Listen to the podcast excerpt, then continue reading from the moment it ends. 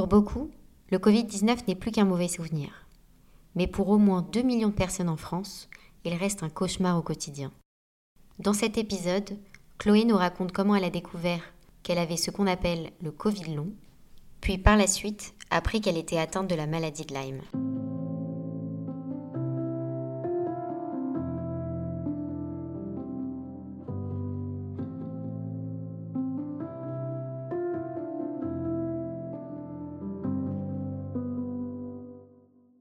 Je m'appelle Chloé, j'ai 33 ans et mon histoire débute en mars 2020. Donc pour recontextualiser un petit peu, euh, à cette époque-là, je vis sur Paris. Je suis originaire du Sud. Je suis montée sur Paris à la base pour le travail. Donc euh, j'ai rejoint un peu de famille et un peu de mes amis qui étaient sur place. Donc franchement, à cette époque-là, j'avais une vie sociale hyper remplie, un travail euh, qui m'épanouissait. J'avais un poste à responsabilité dans une, une boîte sympa. un travail qui me prenait beaucoup de temps, mais franchement, la vie que j'avais à ce moment-là, elle était vraiment parfaite. Donc je voyage beaucoup depuis 2-3 ans. En même temps, je sortais de 6-7 années d'études, donc j'avais vraiment vraiment envie de profiter de la vie. Donc franchement, je m'arrêtais pas. J'avais euh, j'avais pas 30 ans encore. On était euh, en 2020, donc c'était juste avant la crise. Ma vie se résumait à profiter avec mes amis, travailler à fond, voyager. Euh, je faisais du sport, de la danse. Enfin, franchement, j'avais une vie super. Mais je me rendais peut-être pas compte à ce moment-là que c'était un peu too much au niveau de mon rythme de vie. Donc mars 2020, la pandémie du Covid, le confinement qui arrive. Donc moi, je décide à ce moment-là de redescendre dans le sud pour être proche de, ma famille en fait. Donc je décide de me confiner avec une amie. On avait un studio à disposition dans le sud. Je me dis bon, on ne sait pas trop, on entend plein de choses, c'est un peu anxiogène.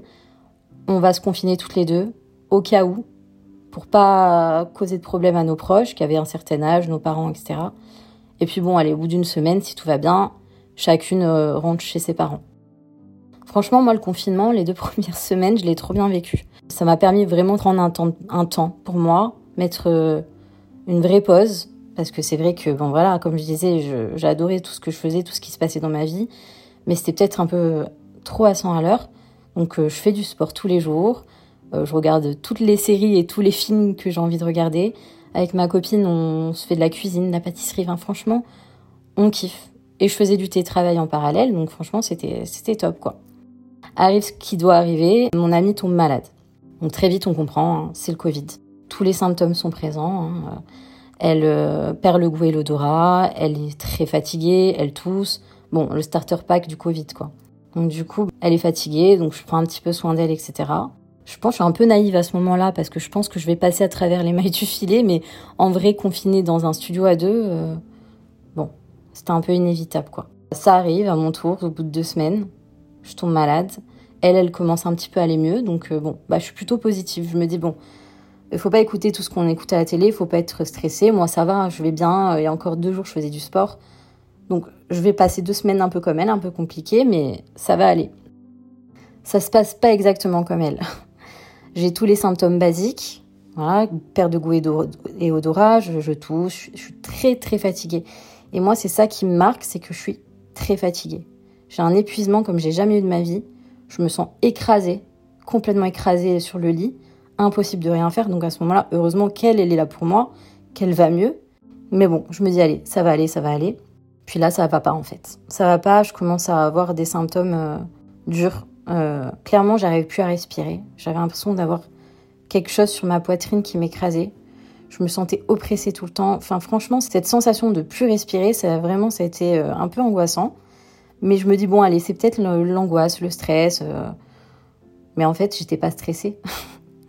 Donc je me disais, pourquoi je ressentirais de l'angoisse et du stress si je suis pas stressée? Tout ce qui était à la télé, tout ce qui passait à la télé, ça m'atteignait même pas. Parce que je regardais pas, en fait. Donc je laisse passer quelques jours et tout. Puis en fait, ça s'empire. Ça s'empire, je continue à travailler. Hein. Je me suis pas arrêtée à ce moment-là.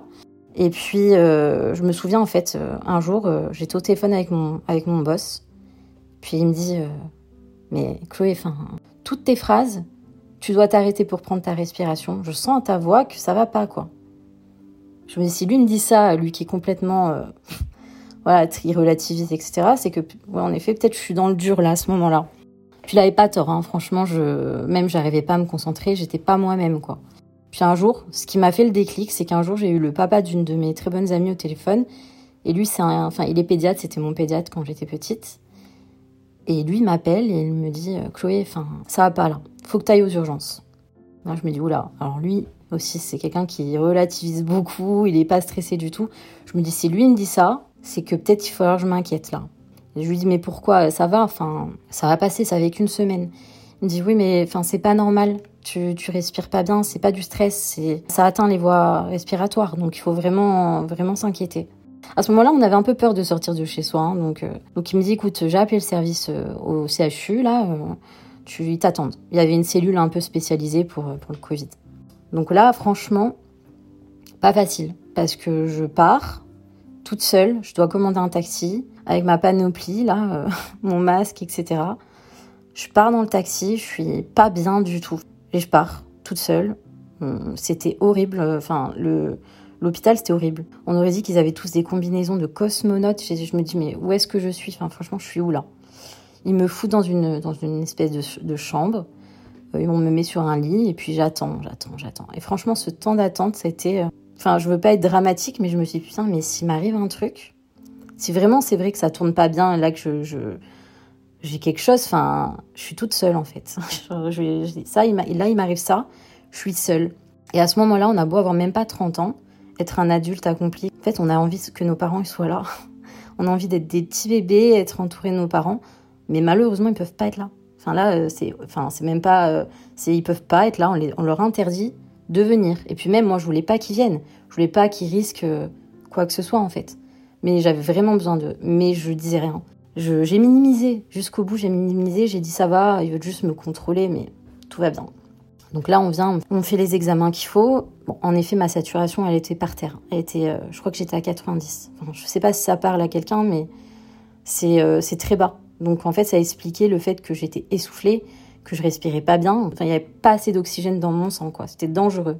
Mais ça, euh, je savais même pas ce que c'était avant. Hein. Une saturation, pour moi, c'était, je connaissais même pas le terme, je crois. Enfin, très peu. Mon rythme cardiaque, pareil, il explosait. C'était des vrais ressentis que j'avais. Et heureusement aussi, on me fait un scanner thoracique et tout va bien, il n'y a pas d'atteinte pulmonaire. Donc on me dit, bah, mademoiselle, euh, ça va aller, vous rentrez chez vous et puis vous prenez votre petit doliprane et bah, dans quelques jours, vous êtes remise. Hein. Donc on vous appellera quand même tous les jours pour savoir si ça va. C'est un truc qu'ils avaient mis en place, ils appelaient, ils suivaient les gens pendant une semaine. Mais restez chez vous, tranquille. En plus, j'avais pas de fièvre, donc forcément, voilà.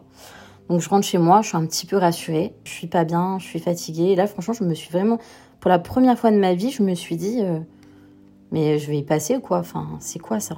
C'est lunaire. J'ai 30 ans. Enfin, j'ai même pas 30 ans. Je suis en excellente santé. Ça va aller en vrai. Je commence un peu à flipper. Mais je reste positive. Puis au bout de quelques jours, euh, je sens que ça va un petit peu mieux. Puis il m'appelle tous les matins. On prend, enfin, on essaye de voir ma saturation, donc ça allait un petit peu mieux. Même si quand je faisais quelques pas euh, dehors, quand on avait l'autorisation, euh, je sentais que je fatiguais vite et le rythme cardiaque montait un petit peu. Mais bon, je me dis ça doit être normal, euh, c'est le déconditionnement, etc. Après, ils arrêtent de t'appeler et ben, tu vis ta vie. J'étais quand même suivie par mon médecin, enfin mon généraliste à l'époque. Et il me dit, bon, bah, c'est en bonne voie, c'est top, etc. Donc, je reprends même un petit peu le travail. Et là, ben, je pense que là, à ce moment-là, ce que je vais raconter, je pense que c'est pour moi là où tout a basculé dans, dans, mon histoire, en fait. C'est que je commence à avoir des symptômes hyper bizarres. Genre des symptômes qui ne sont pas du tout les symptômes du Covid, comme on peut le décrire euh, partout. Quoi. Je commence à avoir des, des fourmillements dans les bras. J'avais une espèce de maladresse. Je n'arrivais pas à me servir de mon bras droit. Je faisais tout tomber. Enfin, c'était vraiment hyper étrange. Et puis en même temps, à côté, j'ai des énormes bugs. Genre, euh, je suis devant mon ordi, je travaille, je relis 40 fois la même chose, ça rentre pas.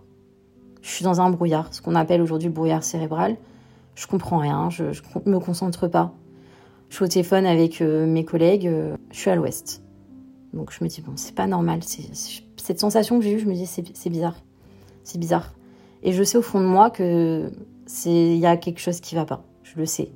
Donc j'en parle à mon médecin et là, bon, il me dit, euh, ouais, c'est un peu bizarre. Ce que vous me décrivez, ça me fait un petit peu peur. Euh, je pense qu'il faut faire quelques examens quand même. Donc je lui dis, c'est-à-dire? Dit bon, on va faire un petit IRM comme cérébral, puisque moi je vais écarter euh, l'AVC et je vais écarter la sclérose en plaques.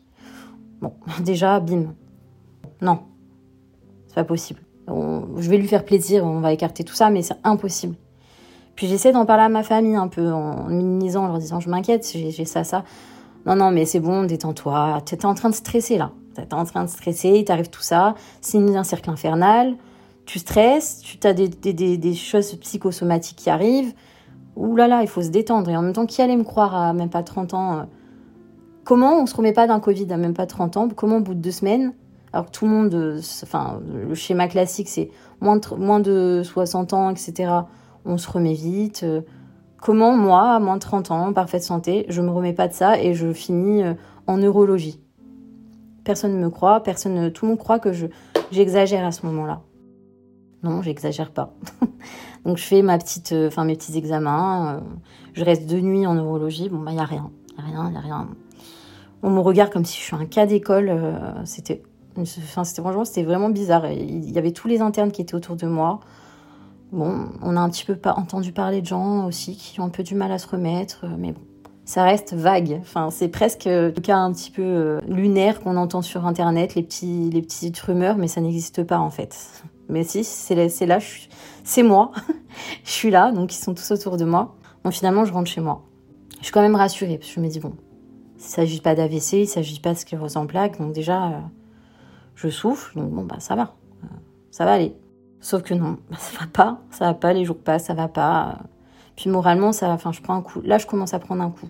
Parce que je vois qu'un peu autour de moi, les gens, ils sont, sont un peu dubitatifs. Ils se disent, euh, est-ce qu'elle n'est pas en train d'exagérer un petit peu? Est-ce qu'elle fait pas un peu de cinéma? Mais franchement, quand on me connaît un petit peu, je, au contraire, si je peux fuir tout ça, moi, euh, je fuis. Donc, je, non, je suis pas en train d'inventer les déconfinements arrivent, etc. Là, on est à petit peu près en mai, juin 2020. Les gens, enfin, tout le monde, tout le monde est déconfiné. Donc, moi, je décide de, rentrer chez mes parents parce que franchement, j'arrivais pas. J'y arrivais pas toute seule. J'étais tout le temps épuisée. J'étais mal, vraiment mal. Du coup, je rentre chez mes parents. Là, l'été passe un petit peu. Mon état, il s'améliore pas du tout. Donc, en fait, je suis enfermée chez moi, alité quasiment tout le temps. Et j'ai besoin de mes parents pour tout c'est pas facile parce que ça faisait quand même quelques années que j'étais plus chez mes parents, j'avais vécu à l'étranger, j'étais sur Paris. Là, je revenais chez mes parents et en plus, il fallait qu'ils s'occupent de moi comme si j'étais un, enfant, quoi. Mais bon, ça sert à ça la famille aussi et franchement, euh, pour le coup, j'ai beaucoup de chance. J'ai beaucoup de chance d'avoir la famille que j'ai. Ils ont toujours été là pour moi.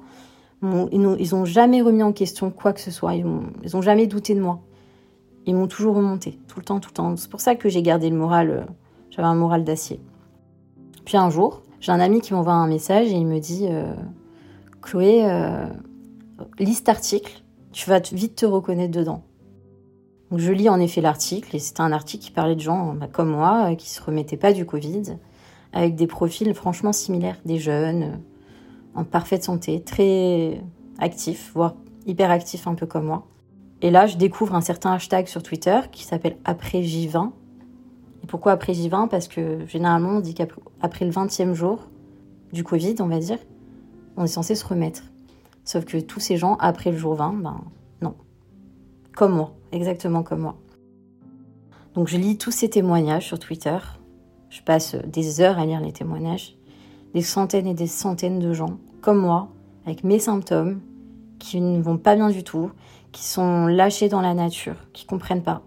Et à qui on dit c'est psychosomatique. Vous êtes juste stressé, vous n'êtes pas remis de votre Covid. Et nous, on sait que c'est pas psychosomatique. Enfin, on vit ce qu'on vit. C'est des trucs qu'on n'a jamais vécu, des symptômes que j'ai jamais vécu dans ma vie. Eux, c'est pareil. Donc, j'échange avec ces personnes. Franchement, ça me fait un bien euh, incroyable sur le coup. Mais j'ai vite arrêté. Parce que de l'échange, ça passe très vite aussi au message un peu anxiogène. Bon, déjà, la nature des gens, fait que tout le monde est différent. Il y a des gens qui sont optimistes, il y a des gens qui sont pas du tout optimistes, tout, le contraire. Coup, ces gens-là, ils surpostent sur Twitter et t'as toutes les maladies du monde et tu vas mourir demain, quoi. Donc très vite, j'arrête. Enfin, je suis forcée à arrêter par mon père parce que j'arrivais pas. C'est un peu comme tout, tu sais, t'as envie de lire, t'as envie d'être informé, t'as envie de savoir ce qui se passe. Sauf que là, ça commençait à jouer un peu sur mon moral, donc euh, j'ai arrêté. Mais ça m'a permis de rencontrer des gens incroyables. Ça m'a permis d'avoir des infos, des, des, contacts de médecins qui te prenaient un petit peu au sérieux, qui te disaient pas qu'en gros t'étais folle. Hein. En fait, cet été-là, je suis restée enfermée. J'ai accepté d'aller voir un ultime médecin parce que je voulais plus voir les médecins. J'en pouvais plus d'entendre toujours la même chose. C'est mon père qui a dû me traîner jusqu'à ce médecin. Donc, il avait entendu parler de ce médecin parce que la fille d'une amie à lui était comme moi. Et c'est là où on a, que j'ai aussi, il faut le dire, lu euh, le terme euh, Covid long pour la première fois de ma vie. On met un mot sur ce qu'on a, donc c'est très vague. Covid long, qu'est-ce que c'est Covid long? Je pense que c'est le seul terme que tous ces malades ont trouvé, hein, finalement. C'est un terme qui a été, on va dire, trouvé par les malades. C'est pas un terme euh, médical à proprement parler. Mais oui, c'est Covid long. Donc on me dit, tu es Covid long, et la fille de mon ami, elle est Covid long aussi on va voir ce médecin parce qu'elle l'a prise en charge, elle l'a elle respecté, elle l'a écouté. Voilà, on y va. Donc je me dis, allez, on y va, on va lui faire plaisir au papa. Mais en effet, franchement, c'est la meilleure chose que j'ai que j'ai pu faire parce que, enfin, ce médecin, elle est incroyable, elle est incroyable. Elle m'a écoutée, elle m'a comprise, elle a été très empathique. Et surtout, elle m'a expliqué euh, dans un langage médical, mais que j'arrivais à comprendre, ce qui se passait dans mon corps, ce qui, ce qui m'arrivait, ce que c'est, je sais ce que je ressens je sais que je suis plus la seule, mais qu'est-ce qui se passe en fait? Pourquoi? Pourquoi on arrive là en fait? Donc elle m'explique que tout est autour du système immunitaire, qui s'est déréglé, que en fait le virus, soit il l'a pas combattu complètement, donc il est encore en marche et en sur-régime, soit il s'attaque à toi parce que ben justement il est en sur-régime, donc en fait on ne peut pas le calmer, il crée un état inflammatoire permanent dans ton corps. Forcément, ça réagit un peu comme une maladie auto-immune et ça va s'attaquer à toi ton corps, euh, tout, ce qui fonctionne à l'intérieur de toi, qui est sain, mais euh, bah, ça crée des symptômes, et des symptômes bien réels pour le coup. Donc déjà, je comprends mieux. Et comprendre ce qui t'arrive, même si tu n'as pas fait médecine ou, ou autre chose, c'est pour le cheminement déjà mental, c'est hyper important. Et d'avoir quelqu'un, un médecin qui est spécialisé en médecine interne, qui te dit, mademoiselle, vous n'êtes pas folle. Il vous arrive ça, c'est à cause de ça, et j'ai toutes ces personnes que j'ai vues depuis un mois qui ont pareil que vous. Ça a été incroyable. Pour moi, ça a été... Euh, j'ai soufflé, mon père a soufflé, je suis sortie d'ailleurs de, la consultation en, larmes, mais en larmes de soulagement, hein, pas en larmes de, tristesse ou quoi. Hein. Donc à partir de ce moment-là, euh, on a tenté des, traitements. Ce qu'il faut dire une chose, c'est que c'est nouveau. cette histoire de Covid long, c'est nouveau. Donc les médecins, ils sont perdus et, on leur en veut pas d'ailleurs. Hein c'est nouveau, comme toute, toute, maladie quand elles ont, quand on les a découvertes, je pense qu'ils étaient tous un peu perdus.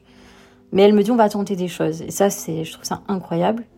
Donc je tente plusieurs traitements anti-inflammatoires, hyper forts, traitements, euh, on va dire euh, pour les maladies auto-immunes, puisqu'on se dit peut-être que si ça fonctionne comme ça, on va faire pareil.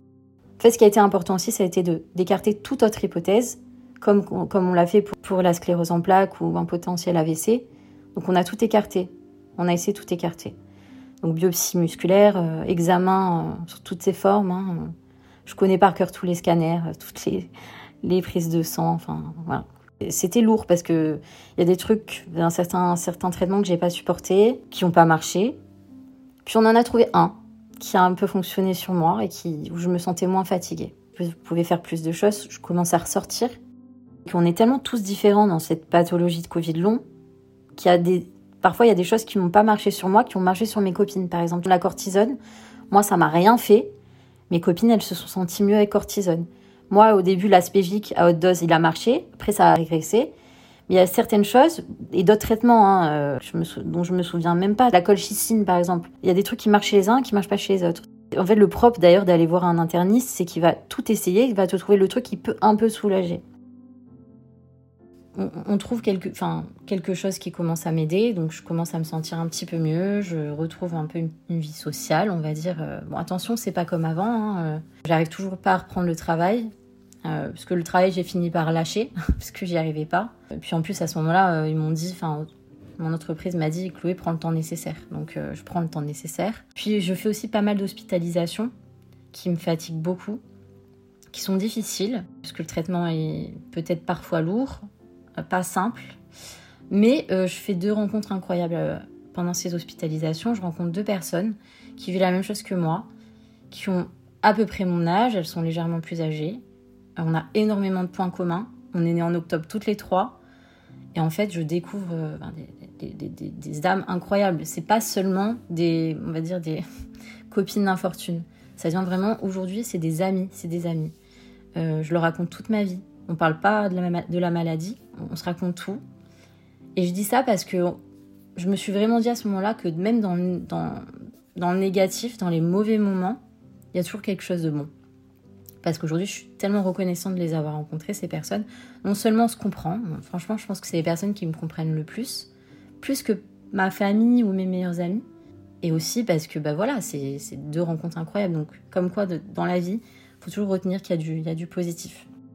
Donc, les mois passent. J'avais qu'une chose en tête, maintenant que j'avais tous les tenants et les aboutissants, c'était ma santé et ma guérison. Alors, je ne savais pas comment ça allait se passer, quel chemin j'allais emprunter, mais j'avais que cet objectif. C'est important de dire que jusqu'à maintenant, parce que de 2020 à 2021, pendant un an, un an et demi, je suis malade. Et je tiens, le, je tiens la route. Mentalement, je tiens la route. Il n'y a aucune faille. Il y a des moments durs, hein, je ne vais pas mentir. Hein, mais je tiens la route. Euh, on me tire vers le haut, hein, que ce soit ma famille mes meilleurs amis. Mais voilà, je garde le cap. Le problème, c'est que je voulais que ça aille, ça aille vite. je suis quelqu'un de très impatient. Donc je voulais à tout prix reprendre ma vie d'avant. Donc chercher, je disais des choses euh, partout. D'ailleurs aujourd'hui c'est devenu un peu un running gag avec mes amis, ma famille, c'est qu'on m'appelle... Euh, des fois ils me disent docteur, euh, reprends tes études de médecine, parce que maintenant je connais plein de termes, etc. Bon attention, hein, je me prétends pas médecin, j'ai pas fait les études qu'ils ont fait, mais j'étais tellement focalisée sur tout ça que Aujourd'hui, quelqu'un a quelque chose, je lui dis Ah, peut-être tu devrais aller voir euh, telle personne. je, sais que je suis relou, ils en peuvent plus de moi, mais on fait ce qu'on peut. Et c'est là où j'ai essayé aussi tout ce qui est médecine parallèle, euh, allopathique, euh, enfin holistique, pardon. alors j'ai testé l'acupuncture, l'ostéopathie, la médecine chinoise, enfin l'énergétique, tout ce qui peut exister. Je crois que je m'y suis intéressée et j'ai peut-être pas tout essayé, mais les trois quarts. Je, en fait, je cherchais vraiment quelque chose qui allait me, sortir de là au plus vite. Et vraiment, c'est la phrase c'était je veux reprendre ma vie d'avant. Je, crois que j'avais pas compris les leçons que je pouvais tirer de ce qui m'arrivait. La vie d'avant, je la récupérais jamais. Et de toute façon, je voulais pas. Je voulais pas la récupérer cette vie d'avant. J'en avais conscience. Cette vie à 100 à l'heure, cette vie, euh, en fait, t'as même pas le temps de, comprendre ce que tu vis et d'analyser ta vie. Tu suis ta vie à 100 à l'heure métro, boulot, dodo, c'est parti, on voyage, on sort. Je voulais plus de ça. En fait, j'aspirais à autre chose. Mais du temps de le comprendre, ça a pris du temps. Et je pense que c'est ça, aujourd'hui, qu'on appelle la résilience. Parce que tout le monde m'a dit, la résilience, tu es résiliente, tu es un exemple de résilience, etc. Après tout, la résilience, je pense pas que ça soit une qualité que, qu'on a. Euh, c'est inné, tu es t'es résilient. On l'apprend. Et je dis ça, c'est important parce que c'est les expériences qui ont fait que j'ai fini par être résiliente et arriver à ce cheminement de me dire arrête de courir et d'être pressé pour retrouver quelque chose que dans le fond tu veux pas. Tu veux pas retrouver cette vie. Ce que je veux moi c'est être sereine, être en, pleine santé, mais la vie que j'avais, je la veux plus. Pourquoi pourquoi j'ai mis du temps à le comprendre, c'est parce que on m'a arraché entre guillemets, je, je veux pas extrapoler mais on m'a arraché à la vie que j'avais. Du jour au lendemain, j'ai dû quitter Paris, mon travail. Du jour au lendemain, je l'ai pas décidé. Et je pense que mon cerveau, il a besoin de comprendre que bah, c'était ainsi, même si je ne l'ai pas choisi, mais quand finalement, bah, je suis bien à ma place. Je suis bien, je suis bien dans le sud, je suis bien auprès des miens, je je suis sereine, ça va. Mais cette résilience-là, je pense que ça prend du temps. C'était euh, nouvelle moi, en fait, qui naissait de tout ce qui se passait. Et ça, c'est aussi du positif. En même temps, après, quand on passe par tout ça, par tout ce que je suis passée, donc j'ai eu peur de mourir, je, j'avais besoin de papa et maman comme un enfant, je maîtrisais plus mon corps, j'avais du mal à marcher, j'avais besoin d'aide pour marcher, pour me lever. Franchement, je pense que tu prends 10 ans. Tu vois, tu prends 10 ans dans la figure. J'avais à peine avoir 30 ans, j'avais pris 10 ans de maturité d'un coup. Et enfin, c'est tu sens un peu le décalage avec aussi euh, certaines personnes de ton entourage qui comprennent pas tes réactions, qui comprennent pas et qui comprennent pas aussi que tu veux plus remonter sur Paris, que tu veux plus avoir cette vie. Mais moi, je l'avais compris. C'était le plus important pour moi. Et la résilience, c'est aussi lâcher prise. Moi qui suis dans le contrôle euh, en permanence, qui a toujours été dans le contrôle, là, je lâche, enfin, je me laisse tranquille. Et surtout, je me pardonne de ce qui m'arrive. Parce que je m'en suis voulu beaucoup. Et longtemps.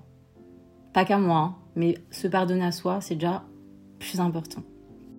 Maintenant, j'allais me reconstruire et reconstruire des choses qui me correspondent plus. Comme je disais, à ce moment-là, ça faisait deux ans que je tenais. Hein. Je tenais moralement, je tenais. Hein. Malgré les up and down. Parce que j'en ai eu des up and down. Là, ça faisait deux ans de maladie. Donc j'essaye de rester la même petite meuf, un peu rigolote, euh, avec une vie sociale euh, un petit peu remplie quand même. Un petit peu remplie parce que c'est, je peux plus sortir comme avant, je peux plus faire la fête, je peux plus voyager comme mes amis, je peux pas les rejoindre au dernier moment euh, pour aller boire un verre. Parce que bah voilà, ce jour-là, mon corps il a pas envie. Je suis tellement épuisée, je ressens tellement des fatigues, de la fatigue et des symptômes bah, qui sont invalidants, hein, j'ai pas peur de dire le mot, que bah, ce jour-là, euh, je sais pas, un mardi, un jeudi, peu importe le jour, c'est pas possible.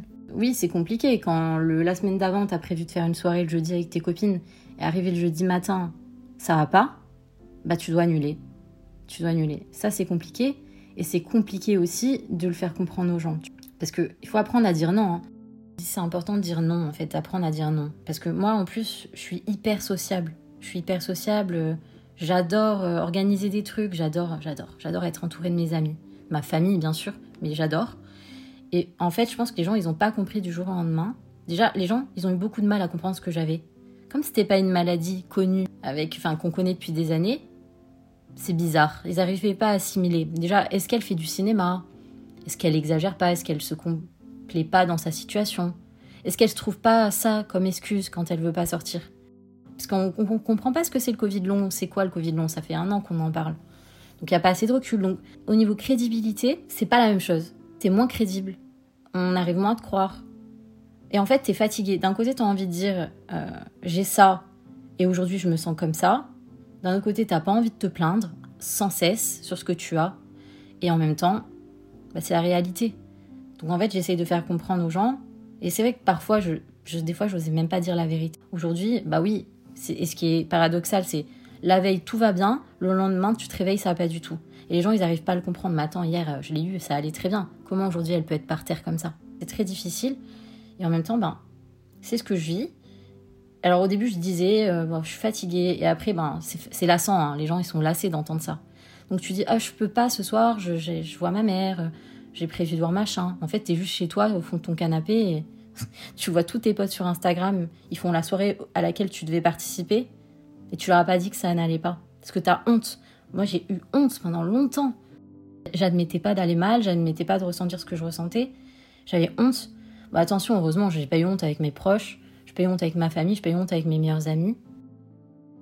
Les gens, il faut, qu'ils arrêtent de croire aussi euh, ce qu'ils voient sur les réseaux sociaux, dans le sens où euh, sur les réseaux sociaux, on va, va poster que le bon et le positif. Hein. Ne pas croire que parce qu'une personne elle a posté une photo d'elle euh, hyper souriante et elle va bien, qu'il faut pas lui demander des nouvelles le lendemain, parce que le lendemain elle ira pas bien. Bien sûr qu'on va pas poster sur les réseaux euh, quand on est au fond de son lit, sur son canapé, en PLS ou ça va pas du tout. c'est pas parce que j'ai mis une photo de moi sur les réseaux sociaux hyper souriante qu'il faut minimiser ou remettre en question ce qui m'arrive. Ça c'est un peu vicieux, mais c'est important il y a eu très peu de, très peu de gens hein, qui, ont, qui ont réagi comme ça, ou des gens qui ne me connaissaient pas, hein. heureusement. Mais j'ai quand même été très déçue de certaines personnes. Mais je veux remercie énormément ma meilleure amie. Elle n'a jamais remis en doute toutes mes paroles. Elle a toujours été là. Elle venait chez moi, passer des jours enfermés chez moi pour me changer les idées. Elle m'apportait de la bouffe, tout ce qu'on aimait manger. Elle prenait des avions parce qu'elle habite pas ici, elle habite à Amsterdam. Dès que je me, elle sentait parce qu'elle savait que j'étais pas bien, elle m'a accompagnée chez des médecins à Marseille, en voiture. Et surtout, ce qu'elle a fait, c'est qu'elle m'a écouté. Elle m'a écouté des heures. Et elle m'a toujours dit, Chloé, cette bataille, on la mènera ensemble. Et on remet pas en doute. Et ceux qui ne te croient pas, c'est pas grave. On s'en fout. Et ça, ça a été hyper important. Donc, je, veux vraiment la remercier parce que c'est comme ma sœur. Et ma famille aussi. Heureusement que ma famille était là. Parce que, on va dire franchement, le regard des gens et le jugement des gens, c'est la double peine parfois. Surtout quand tu es quelqu'un de solide, qui n'a pas tendance à te plaindre, etc. Quand euh, tu entends des choses ou tu lis à, travers un regard ou une parole que tu es jugé ou que ta parole elle est remise en doute, ça fait mal. Franchement, parfois ça fait mal. C'est pour ça que c'est important aussi de dire aux gens, euh, si tu as quelqu'un de ton entourage qui est malade, qui a une maladie chronique, invisible, parce que elle est invisible, hein, notre maladie elle se voit pas euh, à l'œil nu, N'aie pas de pitié forcément et ne, ne remets pas son, sa, sa parole en question. Écoute-la juste.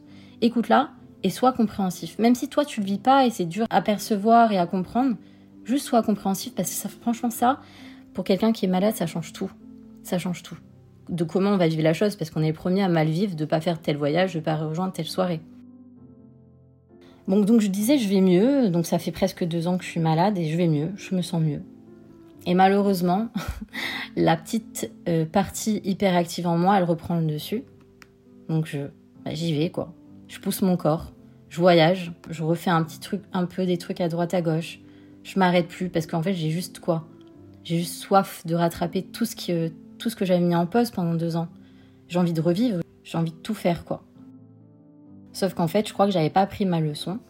Enfin, j'avais pas retenu de leçon de tout ça. Et à l'été 2022, je fais euh, ce qu'on appelle une rechute. J'en ai fait beaucoup, hein, des rechutes en deux ans. Mais là, j'ai fait une rechute comme j'en avais jamais fait auparavant. C'est-à-dire que je n'arrive même plus à gérer mes symptômes. J'ai des nouveaux symptômes qui débarquent, hyper violents.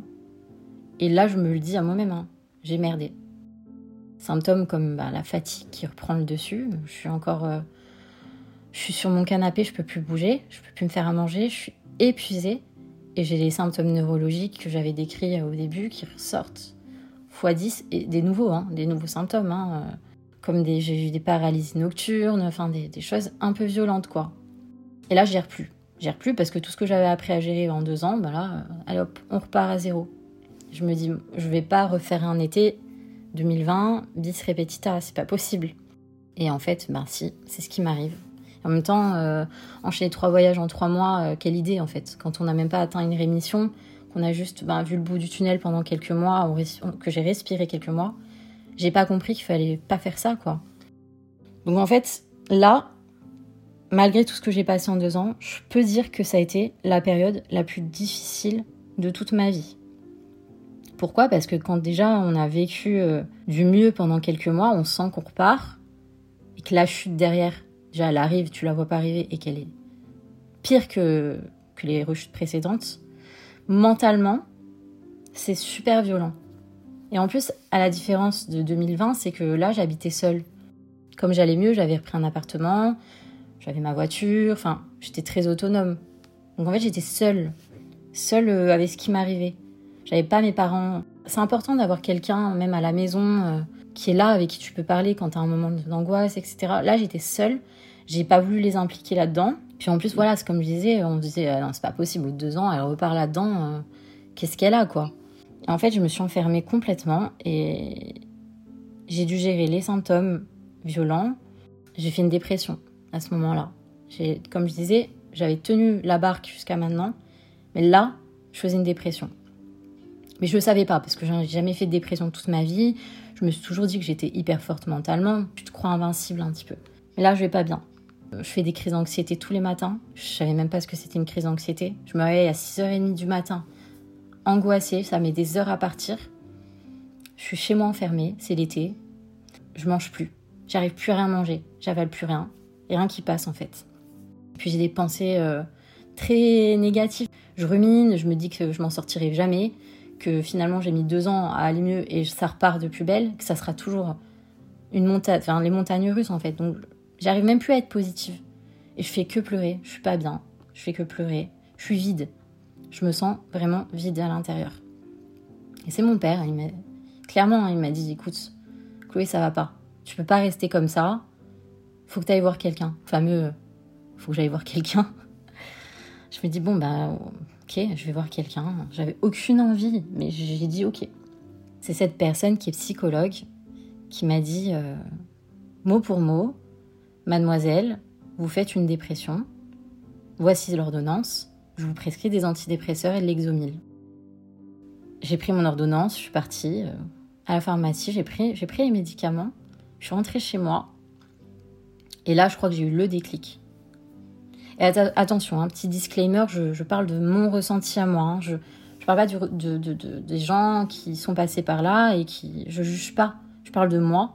J'ai le déclic et je me suis dit, non, en fait, en fait, non. mon corps, il me lâche depuis deux ans. Je maîtrise rien, je le contrôle pas. Mais là, si mon mental me lâche, mais c'est fini, quoi. Donc en fait, non, j'ai pas envie de les prendre, ces antidépresseurs et ces anti-anxiolytiques, j'ai pas envie. Je prends déjà des médicaments depuis deux ans et demi et Dieu sait qu'il y en a eu beaucoup. Je ne veux pas. Sauf que mes parents, mon père, il me dit, mais si, parce qu'en fait, tu t'en sortiras pas. Et là, euh, il faut que tu t'en sortes. Et je me dis, non, bah, en fait, je vais, je vais trouver, je vais chercher des choses qui peuvent m'aider, qui vont peut-être m'aider. Je vais essayer. Si ça marche pas, je fais euh, la promesse de, de prendre ces médicaments pour aller mieux. Mais je veux d'abord essayer des choses. Je veux m'en sortir de toute façon, je veux pas rester dans cet état, c'est horrible d'être comme ça, ça a été la période la plus sombre de ma vie, je ne veux pas. Donc j'ai commencé à chercher, j'ai commencé à mettre des choses en place. Donc je parle de ce qui moi m'a aidé. Hein.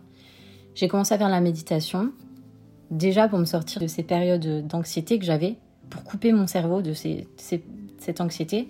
Au début, hein, ça c'est dur de se mettre dedans. Hein. Au début, tu, tu, penses à tout sauf à ça. Puis ça marche un peu. Je coupe mes pensées négatives. Je commence la sophrologie. J'ai une amie qui est sophrologue. Elle m'a dit Je vais t'aider. Elle venait chez moi toutes les semaines. Et franchement, incroyable outil, la sophrologie. Enfin, incroyable outil comme ça peut être autre chose. Hein. Euh, faire des séances de psychothérapie, ça peut être top. Moi, ça me convenait pas parce que parler comme ça pendant deux heures, ça m'aidait pas, mais ça a aidé d'autres personnes que je connais. Mais moi, la sophrologie, incroyable outil. D'ailleurs, je, la remercie hein, parce qu'elle a pris du temps, l'énergie, et elle venait toutes les semaines chez moi. Et là, je commençais, au bout de deux semaines déjà, à me sentir mieux. Je le sentais. Alors attention, c'est pas miraculeux. En deux semaines, euh, je suis pas sortie de ma phase de dépression, mais je sentais que ces outils ils allaient m'aider. Je les ai mis en place. J'ai rien lâché. Et oui, je suis sortie de ma petite dépression par moi-même. Je sentais que j'arrivais à être plus positive. J'avais plus de crise d'anxiété. Ce qui m'a aidé à me sortir de ça, ça a été aussi l'amour des miens. D'avoir mes parents qui m'ont pas lâché, même si je vivais plus avec eux ma meilleure amie, mon entourage, ma famille, ils m'ont pas lâché. au début, je voulais être seule. Hein. Tu sais, t'as envie d'être seule quand tu ressens tout ça. Mais ils sont incroyables, franchement. Euh. Et pourtant, c'est difficile pour des parents. Hein. C'est difficile quand ma mère, je l'ai beaucoup, beaucoup, beaucoup euh, protégée. Je l'ai beaucoup. Euh, je lui ai pas tout dit. Hein. elle savait que j'étais que ça allait pas. Mais ma mère, c'est quelqu'un de sensible. Et bon, t'as son enfant qui va mal, peu importe qu'il ait 30 ans ou qu'il en ait 5, c'est le cœur d'une maman. Donc je l'ai beaucoup épargné, ma mère.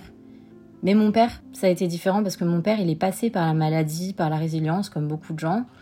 Donc il me comprenait. Puis je ressemble tellement à mon père que il me comprenait, j'avais même pas besoin de parler. En fait, mon père, ça a vraiment été mon, ma béquille dans toute, euh, cette aventure, euh, si on peut appeler ça comme ça. Ça a vraiment été ma béquille. Donc heureusement qu'ils étaient là. Donc je suis sortie de ça encore plus forte qu'avant. Je me suis dit, ce que j'ai traverser là mentalement. Et en fait, je, parle de ça. Je veux pas, je parle pas de ça pour pour ajouter un, un, côté dramatique à mon histoire. Je parle de ça parce que la santé mentale, c'est hyper important. C'est autant important que c'est un sujet sociétal, euh, voilà, un petit peu euh, en vogue en ce moment, mais parce que c'est vrai, c'est important. Le mental, euh, peu importe que tu sois malade ou pas, à tout moment, il peut nous lâcher on a tous des traumas, on a tous, des, histoires différentes, on a tous des failles. Il peut, enfin, il peut, y avoir un truc qui enflamme tout le reste et ton état, enfin, ta santé mentale, du jour au lendemain, elle peut basculer. Moi qui me croyais hyper forte et invincible, je me retrouve à faire une dépression. J'aurais jamais cru ça. Et d'autant plus quand tu es malade, la partie psychologique, elle est hyper importante pour toutes les maladies. Hein. Donc c'est pour ça que c'est important, il faut pas se laisser sombrer. Vraiment, si j'ai un message à passer, il faut pas se sombrer. Il y a toujours des outils et il faut en parler.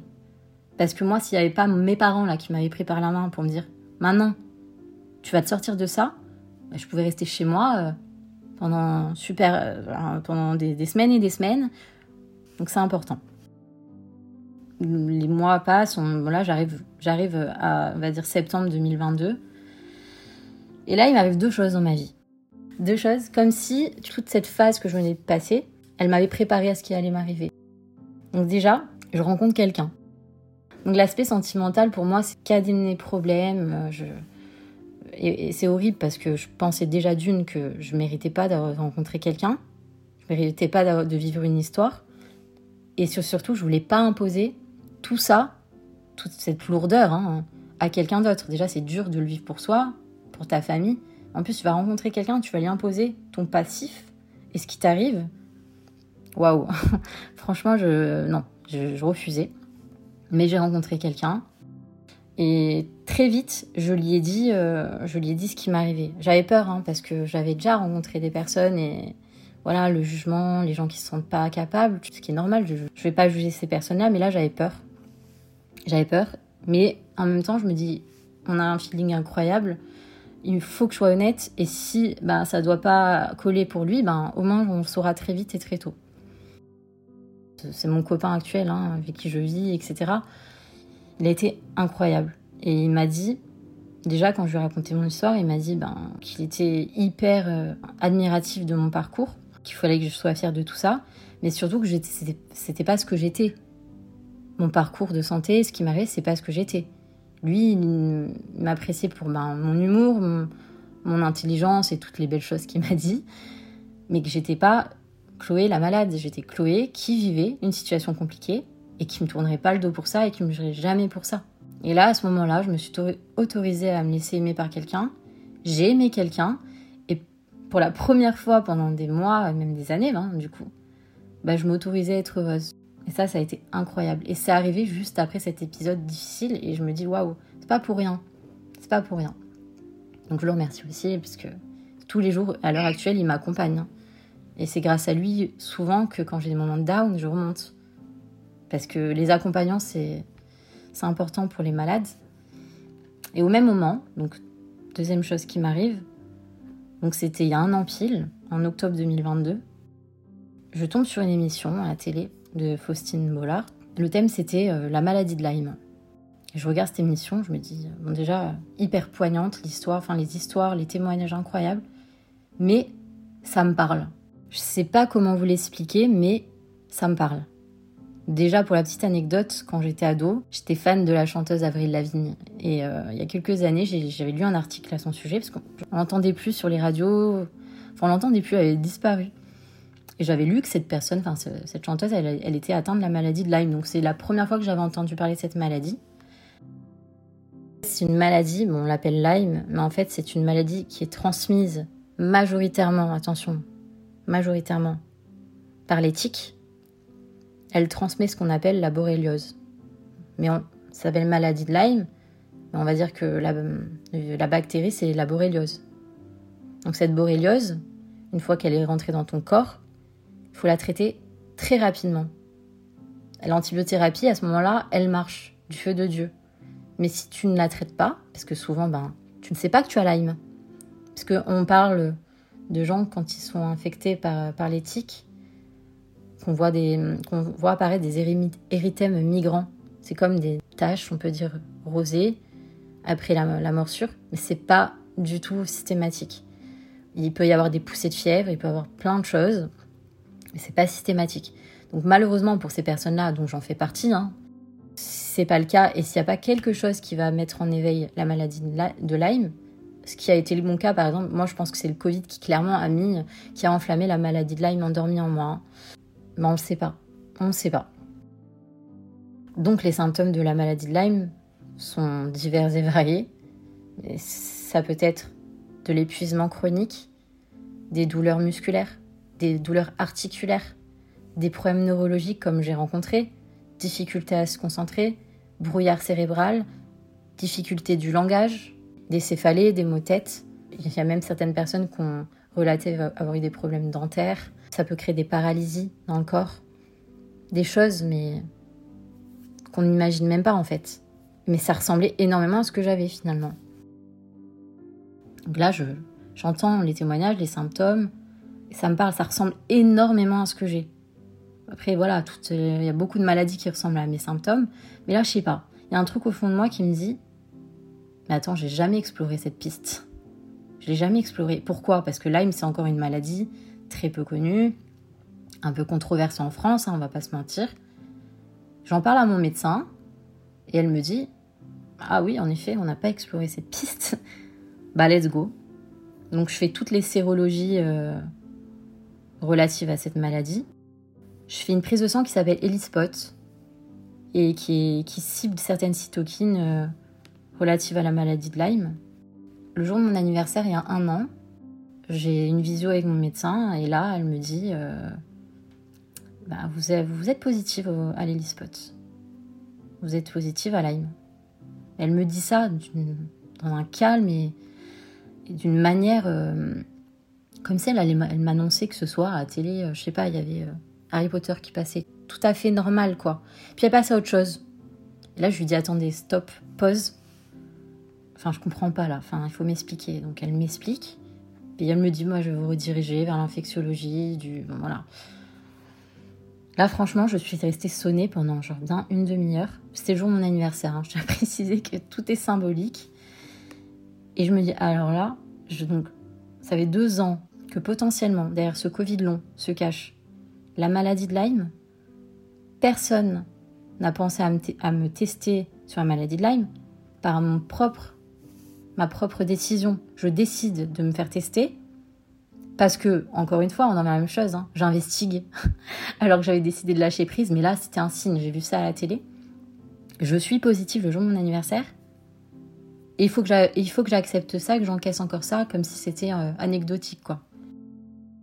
Donc, bizarrement, je l'ai pas si mal pris. Enfin, je l'ai mal pris, bien sûr, mais j'ai vu ce que je venais de passer, j'étais soulagée en fait. J'étais soulagée parce que je me suis dit, en fait, euh, il y, a souvent des réponses derrière des, des signes. Mais j'ai tout remis en question. Je me suis dit, bon, alors attends, il y a Covid long, il y a maladie de Lyme, on en est où là? Donc, on essaye de comprendre où est-ce que j'ai pu être infectée, parce qu'il y a des zones endémiques hein, quand même. Hein. Et en effet, moi, j'ai vécu pendant deux ans au Québec. Hein. Le, enfin, le Canada, c'est une zone endémique, et j'ai fait de la randonnée. Donc, bah, ça remonte à il y a eu huit ans en arrière. Donc, il faut imaginer que ça fait huit ans que j'ai ça en moi, je ne sais pas, que personne n'a pensé à ça, et que oui, en effet, peut-être ce Covid, il a enflammé euh, tout ça et il a mis en, exergue. Attention, je ne dis pas que tous les, derrière tous les Covid longs se cache euh, un Lyme. Hein. Il peut y avoir d'autres maladies ou pas. Mais c'est important de le savoir. Donc je tente euh, ben, les traitements qu'on me propose, donc c'est de l'antibiothérapie.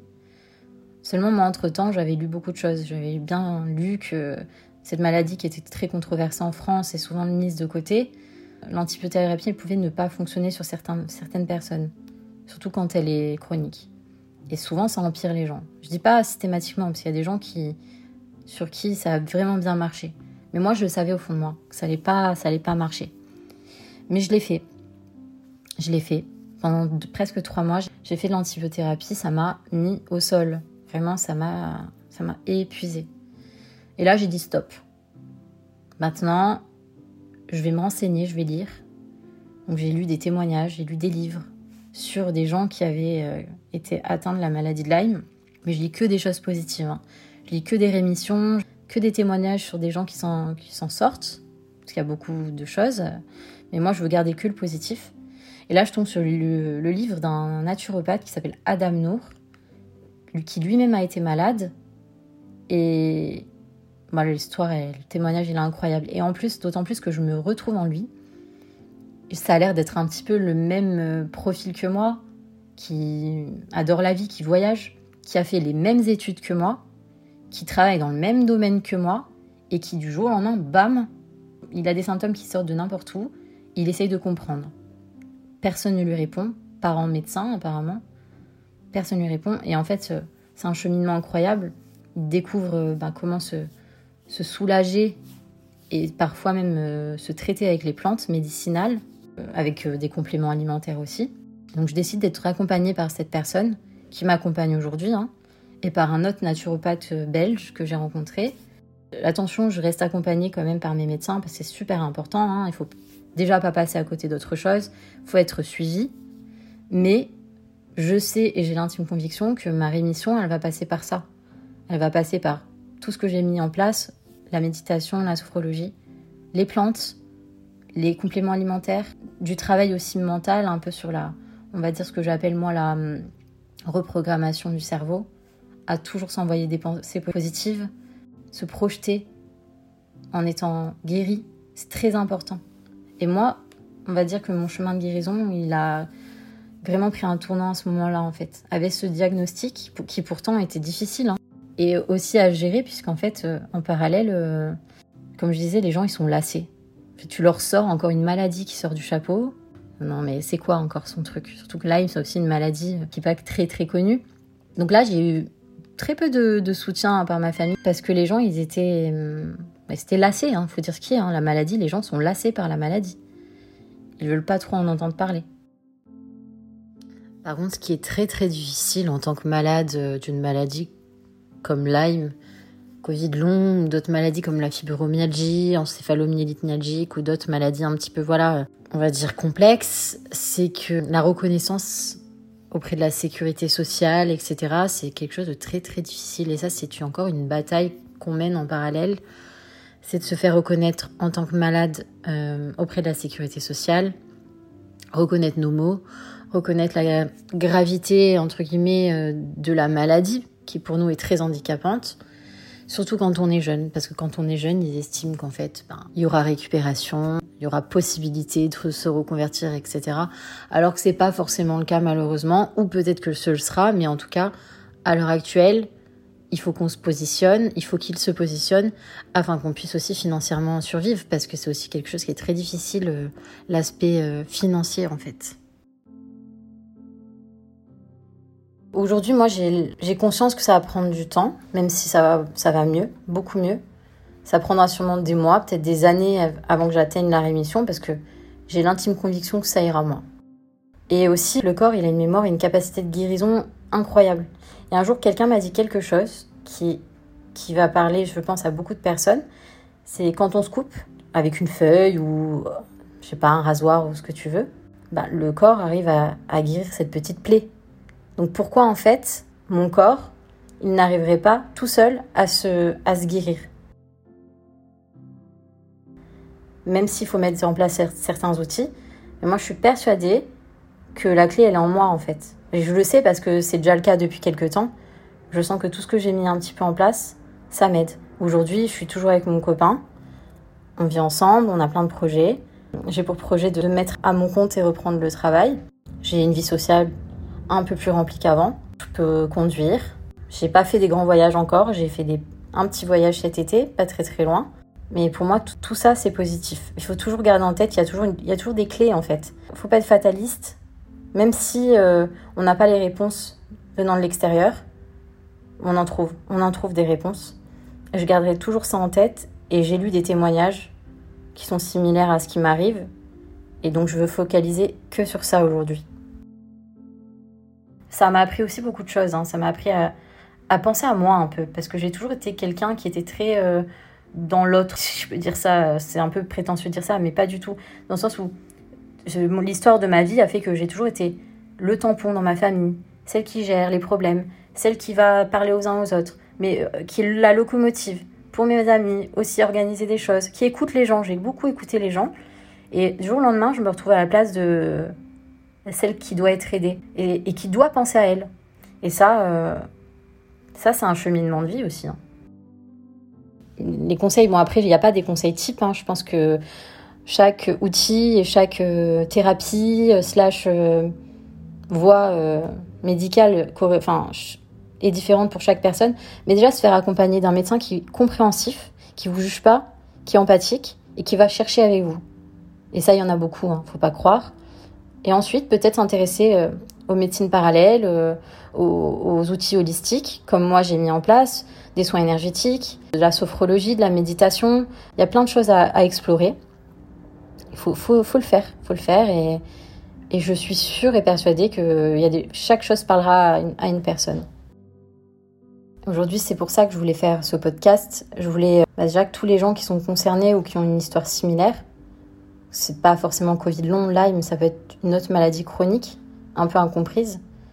Je voulais vraiment qu'ils déjà qu'ils se reconnaissent, qu'ils perdent pas espoir, et aussi aux gens qui ne sont pas malades mais qui accompagnent les malades, peut-être de mieux les comprendre de l'intérieur, parce que ce qu'on connaît c'est que la superficialité, hein, la surface, et peut-être comment mieux appréhender la chose et mieux les accompagner. Mais surtout, le message moi que je veux faire passer et le message que à moi-même je me fais passer depuis quelques temps, c'est vraiment garder espoir. Chloé est un exemple de résilience parce qu'elle n'a rien lâché et a tout essayé pour aller mieux. J'ai trouvé aussi son histoire d'amour très touchante parce que dans ces moments-là, On se dit toujours qu'on ne va pas imposer ses bagages à quelqu'un qui en a moins que nous, mais en réalité on découvre toujours que chaque personne a ses propres bagages, peurs, traumatismes. Et si on se donne un minimum d'amour de soi, on sera ouvert à l'amour de l'autre. Merci d'avoir écouté cet épisode et d'être de plus en plus nombreux à écouter cette chaîne. Si vous avez aimé cet épisode et souhaitez m'encourager à continuer, n'hésitez pas à partager et à mettre des étoiles sur Spotify ou Apple Podcast. Merci et à la semaine prochaine.